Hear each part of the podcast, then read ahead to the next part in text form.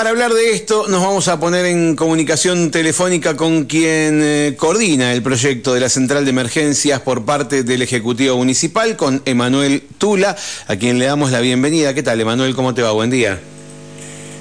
Hola, ¿qué tal? Buen día, Mario. Buen día a todos. Bueno, muchísimas gracias por atendernos, por brindarnos este ratito, Emanuel. Eh, bueno, introducíamos en el tema contando que se presentó este sistema Soflex y bueno, queremos que nos cuentes un poquito de qué se trata y cuáles son las características que tiene que lo hacen tan importante. Bien, bueno, bueno creo que es la primera vez que hablo con vos por, por este proyecto. Eh, sí, tal cual. Eh, mira, siempre para arrancar eh, en el proyecto de la central que viene eh, es un proceso que ya lleva un año y varios meses. Eh, dos cositas. La primera, que siempre pensemos este proyecto que el espíritu que tiene es, una herramienta para la sociedad. Es una herramienta para la sociedad, para el visitante, para el local y sobre todo para aquella sociedad, aquella población que se llama población vulnerable que es la que está sufriendo eh, un evento traumático o un dolor, ¿sí?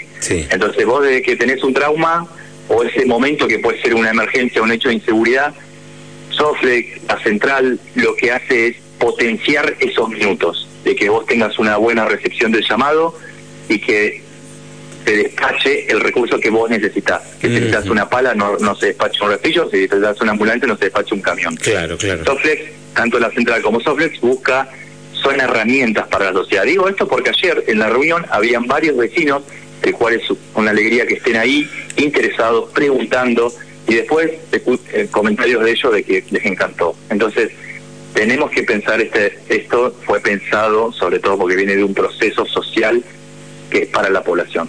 Emanuel, perdón, te quiero hacer una pregunta, Emanuel, eh, antes de continuar. Digamos, eh, ¿se, ¿se aprovecha este software, o sea, se utiliza este software para no depender del criterio de un operador?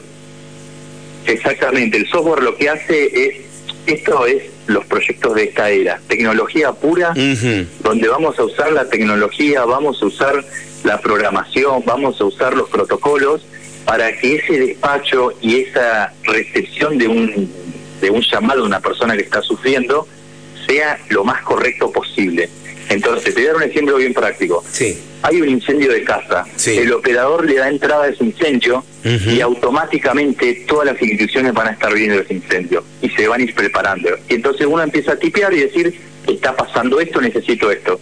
Y el de salud lo va a estar viendo, el bombero lo va a estar viendo y policía lo va a estar viendo.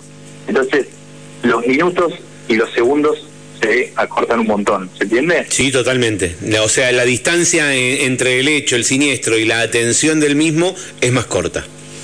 Es más corta y sobre todo el proceso. Y más eficiente. el operador te va a hacer preguntas, por eso estamos haciendo en esta primera etapa, dándole el, el input y la entrada a ese sistema. ¿Qué tenés en San Martín? Hoy los datos, por ejemplo, de salud, bombero y de protección civil nos hablan que el evento que más tenemos son accidentes vehiculares. Bueno, me preparo para el accidente vehicular. La primera cartilla va a ser accidente vehicular. Segundo, la caída de ramas y, y, de árboles en invierno y los incendios de vivienda. Entonces, estamos armando toda la entrada de ese sistema. Bien, bien. Em, eh, eh, digamos, ¿va a haber una, una capacitación especial para, para poder ser operado? ¿Y, ¿Y qué cantidad de gente lo va a operar? ¿Cómo, cómo, van a ser esos turnos? Nosotros, en la primera etapa que estamos, es armar toda esa estructura. Estamos en la reglamentación de la ordenanza, en donde eh, estamos con los datos, con geoemergencia, que vos ya tendrías que haber entrado y los tenés que ver, vas a ver qué matriz de eventos tenés en San Martín. Sí. Y en esta reglamentación estamos escribiendo, por supuesto, que va a haber un programa de capacitación es la base de este sistema Soflex, el entrenamiento, todo el tiempo, actualizar los protocolos, cada emergencia es dinámica, cada emergencia se estudia, cada emergencia se analiza y se actualiza ese protocolo. Lo que tiene Soflex con este sistema es una asistencia permanente. hay que modificar esto porque acaba de pasar un evento y hay una nueva variable. Se agrega automáticamente. Sí, va a haber un programa de capacitación donde ese operador, eh, en eso es muy estricto el sistema porque claramente el que se siente como operador tampoco es un trabajo fácil no sé si es un trabajo que le gusta a todos, es un trabajo muy crítico, así como que tenés que guiar un RCP desde eh, la comunicación, guiar a alguien que puede tener un intento de suicidio y llama a, central o eh, cualquier asistencia en común. Emanuel, o una persona, un delito claro. un entrenamiento bastante interesante. O sea, ¿el entrenamiento lo va a tener el operador o el sistema lo va a ayudar a, hacer el intermediario entre el sistema y la víctima, la posible víctima de... no, no. lo tiene el operador, esto es una herramienta. El operador que lo que promueve la ordenanza que estamos trabajando es que la capacitación sea la base de este sistema y el operador que se sienta ahí reciba este proceso. El SAFE es una herramienta, ¿sí? Que, que se da que es una herramienta tecnológica. Y hoy está increíble porque ya podemos tener la opción, ni siquiera tener instalado el software, está en la nube. Entonces, imagínate vos que eh, justamente ayer este, esta, esta empresa que vino, eh, maneja el 911 federal, muy, muy una herramienta fundamental para los policías, y hoy, algo que coincidimos con él, que cuando, desde que iniciamos este proceso, nosotros estamos trabajando buscando que sea multiagencial a nivel municipal. ¿Por qué? Porque los municipios que nos fuimos a ver, muchas muchas de las demandas que reciben los 911, las centrales, son de carácter municipal. Entonces vos ahí filtrás, policía tiene que ir a todos los eventos, bombero tiene que ir a todos los eventos, y esa herramienta te, te optimiza el funcionamiento de esas instituciones. Entonces, quizás bombero no tiene que ir a todos los eventos, tiene que ir el municipio, tiene que ir salud, entonces, hay también ahí una optimización de ese recurso. Lo mismo con policías. Tienen que ir a todos los eventos los policías. Eso te permite también obtener la central. Eh, uno de los principales problemas que tenemos es, eh, eh, bueno, tenemos un montón de problemas, pero el tema de la conectividad, digo, como para poder ponerse en contacto con esta central. Hay, hay zonas de nuestra ciudad que, no funciona la señal de celular. ¿Esto está contemplado en mejorar esa cobertura, hacer alguna gestión para mejorar esa cobertura, para que este sistema funcione, eh, para que pues, uno pueda acudir a este sistema o a cualquier tipo de sistema de emergencia, digo, a través de una comunicación segura? Bien, eso ayer se habló, por supuesto, de hecho habían concejales que hicieron, eh, nos contaron las gestiones que están haciendo. Mira, técnicamente el sistema funciona con 2G. Hay que tener mínimo 2G.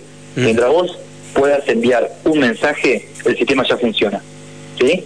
Segundo, los problemas de conectividad que tengamos, de que si no tenemos eh, señal de celular, fíjate que hay muchos lugares que tenemos señal de internet. El sistema ya va a funcionar. Con 2G, con internet. Y después nosotros tenemos que tener, que lo estamos haciendo de cierto modo con proyectos, con ideas que estamos escribiendo, en lugares que eh, podemos poner los puntos SOS con botones de pánico. Entonces, sabemos que tenemos un problema de conectividad. Lo que tenemos que hacer es rompernos la cabeza nosotros pensando y ir a brindar con aquellas instituciones la solución. Bueno, mira, camino a Chapejo no tengo señal, en el paraje Trompul no tengo señal, pero le pongo un punto SOS que sea un botón de pánico. Y ese es un proyectito satelital que se puede hacer. Todas esas alternativas las vamos a plantear para que en la 30 el 2G, primero que nos digan si el 2G anda en la 30. Si el 2G anda en la 30 y un ciudadano puede enviar un mensaje, un, un mensajito de texto, un SMS, digamos, con eso, con eso alcanza. Claro. Sí, mira, lo interesante de esto que ayer explicaba, explicaba Sofre, que Argentina tiene el Programa Nacional Federal de 911. La provincia del Neuquén adhirió a ese programa, o sea que no tenemos ni que pagar el software. Hay que pedir la licencia, ¿no? Una gestión de municipio con, con provincia. Mira, te iba a preguntar eso. La, lo que hizo esta empresa con Nación, con el Ministerio de Seguridad, donde están todas las fuerzas federales, y Google, es fortalecer la geolocalización. Hoy vos de tu celular Hoy tenemos que Android marcarse el 911 y eso va a salir a una plataforma en donde te va a marcar de dónde está llamando el 911. Y si no tenés chip, funciona igual. O sea que la tecnología ahí está ajustando un montón, funciona con 2G, o sea que es viable y es aplicable, ¿entiendes? O sea, la famosa llamada de emergencia esa que te ofrece el celular en caso de no tener señal, ¿funciona igual? Si tiene 2G, sí. Sí, probalo, probalo porque eh, es los requerimientos mínimos del sistema. Pero ya te vuelvo a decir, no nos centremos solamente en eso, también pensemos en que hoy hay lugares en Chacra 30, si hago el mapa de todos los que tienen internet, ¿cuántos son? Son un montón. Entonces, el sistema va, la central va a funcionar con ese internet. Lo mismo podemos crear, implementar el botón de hacerle demanda a la tecnología de creemos botón de pánico y yo puedo decir, bueno, en el paraje Trompul, que sé las condiciones del paraje Trompul con la señal, le creas un botón de pánico. Un botón de pánico en algún sector. Sí, activas ese botón de pánico y lo puede recibir la central. Digo esto para, yo creo que también San Martín va a entrar en ese proceso de mejorar la comunicación en todos lados, ¿no? Pero no es, para nosotros hoy no lo vimos como una limitante, ¿eh? lo vamos a, pensar, la alternativa. Emanuel, eh, ¿las instituciones van a requerir algún tipo de, de, eh, capacitación distinta a la que ya tienen? Eh, sí, seguramente. Vamos, mira, hoy, para que te digan lo que estamos trabajando hoy es en los protocolos y en esto de los datos. En los protocolos queremos tener protocolos con el carácter legal correspondiente y con el consenso de todos de cómo es el despacho. Y ahí, eh, la verdad que sí, las, las instituciones van a tener que un proceso de capacitación. Porque vos imagínate que también le vamos a llevar una computadora, un servidor, se lo vamos a instalar ahí y va a decirle, acá está el software. Claro. Y vamos a ver un entrenamiento, o sea, hay simulación, entrenamiento. Esto es un proceso de modernización. Tenemos la ventaja que en San Martín ya existe una estructura de instituciones. Yo ahora estamos analizando los datos nos representan tres instituciones fuertes en el ejido que salen todo el tiempo de emergencia. Salud, policía y bomberos. Entonces, esos tres organismos, que son los que eh, repiten todo el tiempo, son los que vamos eh, son la base de esto, ¿no? Estamos trabajando fuertemente y tenemos que ver cómo este sistema les facilite el trabajo a ellos. Así que sí, vamos a entrar en un proceso de capacitación constante. A mí ayer me sorprendió las instituciones como bomberos, la calidad de la pregunta que hicieron que me pareció increíble. Ah. Entonces el bombero va a empezar a ver esto como una herramienta, porque la realidad es que no estamos inventando nada en los, en los servicios de emergencia. Esto es una herramienta que la institución le sirve. Ahí vi una nota de que ayer no fueron las fuerzas federales. Las fuerzas federales ya forman parte del sistema. ¿sí? La PCA forma parte de la Gendarmería, forma parte de la prefectura. A nivel ministerio, allá en Buenos Aires, de hecho nos contaban la anécdota que en la ciudad de Buenos Aires está sentada la Gendarmería jurisdicciones distintas y usan la herramienta. Eh, o sea que, más allá de que ellos no fueron, digamos, están al tanto, eh, no, no era necesario que participen de este encuentro, decís. No, Sí, era necesario porque sí, ah. está bueno que se vayan a nivel local. Sí, pero eso lo que te digo que a nivel del comandante máximo de la PCA forma parte de esto y en Buenos Aires se sienta y ven el, que el sistema funciona. Imagínate vos que es eh, muy fácil hacer que la PCA en el aeropuerto tenga instalado este software y también se vaya enterando qué está pasando. Entonces, eh, el software lo que hace también es limitar las entradas. Salud puede ver una cosa, policía puede ver otra cosa pueden haber usuarios que solo puedan ver y decir, ah, mira lo que está pasando en San Martín. Y ahí ellos mismos eh, involucrarse en la emergencia, ¿no? Bien. Bien, ¿cómo estamos de tiempos, Emanuel? Eh, para mí venimos muy rápido, porque, eh, a ver, el, lo, esto tiene un... Lo, lo, innovador de esto también que se está dando a nivel eh, político de la emergencia es la presión y la demanda social que tiene este proyecto. Entonces tiene un ritmo acelerado. Esta gestión fue netamente del grupo de vecinos, los vecinos se movieron para conseguir el terreno, los vecinos nos están demandando que terminemos los protocolos, que los terminamos ayer, y se vamos a presentar primero a las autoridades municipales y después a las instituciones. Los vecinos vienen con una presión que hace que esto tenga otro ritmo importante. Y sobre todo algo interesante que se dio ayer es que todos los días vivimos en San Martín y criticamos a San Martín, criticamos a las autoridades de que nos faltó proyectos de planificación, ¿no? Proyectos que hoy nos quedamos limitados en los servicios. Bueno, este proyecto es un proyecto que puede solventar las necesidades de lo que venga en San Martín. ¿Se entiende? Porque San Martín está en un proceso de crecimiento, va a seguir creciendo y este proyecto está pensado para ese crecimiento. Porque en, el, en emergencias también hay limitantes, no pensemos que la emergencia eh, fueron evolucionando. No, hay una presión a las instituciones, sobre todo estas tres, y ahí entran a los bomberos. Entonces hay una presión también a bomberos y esta herramienta lo que va a hacer al medir, al tener datos, a tener geolocalizable, nos va a facilitar a los que son tomadores de decisiones en instituciones. Entonces, es una herramienta pensada también para lo que viene. ¿Tenemos una, una, fecha estimada del inicio de la central de emergencias? Eh, le pusimos 18 meses. Hoy estamos en la etapa 1 de información. Eh, como ya te digo, mira, eso también. Nosotros de Canal inició el proceso. ¿18 meses desde cuándo, perdón? Así. Desde, pues, llamémosle el inicio. Eh, diciembre del año pasado que presentamos el Consejo Deliberante del proyecto, donde yo di una presentación junto al doctor Luciano. Eh, hemos evolucionado en la cabeza de la central. De hecho, yo fui uno de los que tiró un número estimado de cuánto costaba. De hecho, tiré un número 60 millones. Ese número hoy lo bajé muchísimo. Ese número lo vamos bajando porque porque la provincia de Neuquén eh, hizo un convenio con el con el software, no tenemos que pagar el software porque los vecinos se movieron y gestionaron un terreno, porque los vecinos están gestionando una copia, porque el municipio viene haciendo pequeñas... ¿Entendés que cada vez va cambiando la cabeza y decir, che, esto cada día lo veo más viable y a un costo muy reducido? No es que necesitamos un monstruo y un presupuesto elevado. Bien.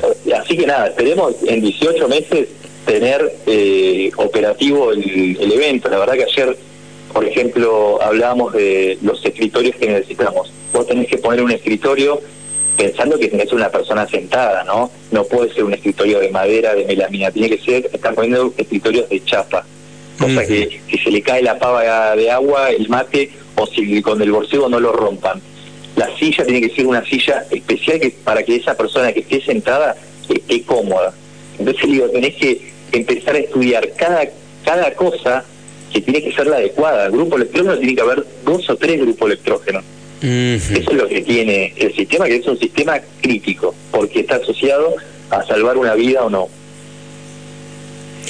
Bien, Emanuel, te agradecemos muchísimo este rato que nos brindaste. Vamos a seguir el tema. Eh, no, no hablamos con vos, pero bueno, fuimos hablando con otros referentes hasta ahora. Eh, y bueno, nos sugirieron tener esta charla contigo para, para que nos cuentes un poquito acerca de la presentación del sistema. Eh, bueno, para ir conociendo también a todos los actores ¿no? de que, que están trabajando para esta central de emergencia. Te agradezco tu tiempo. Bueno, listo, gracias y saludos a todos. Un abrazo, hasta siempre, gracias.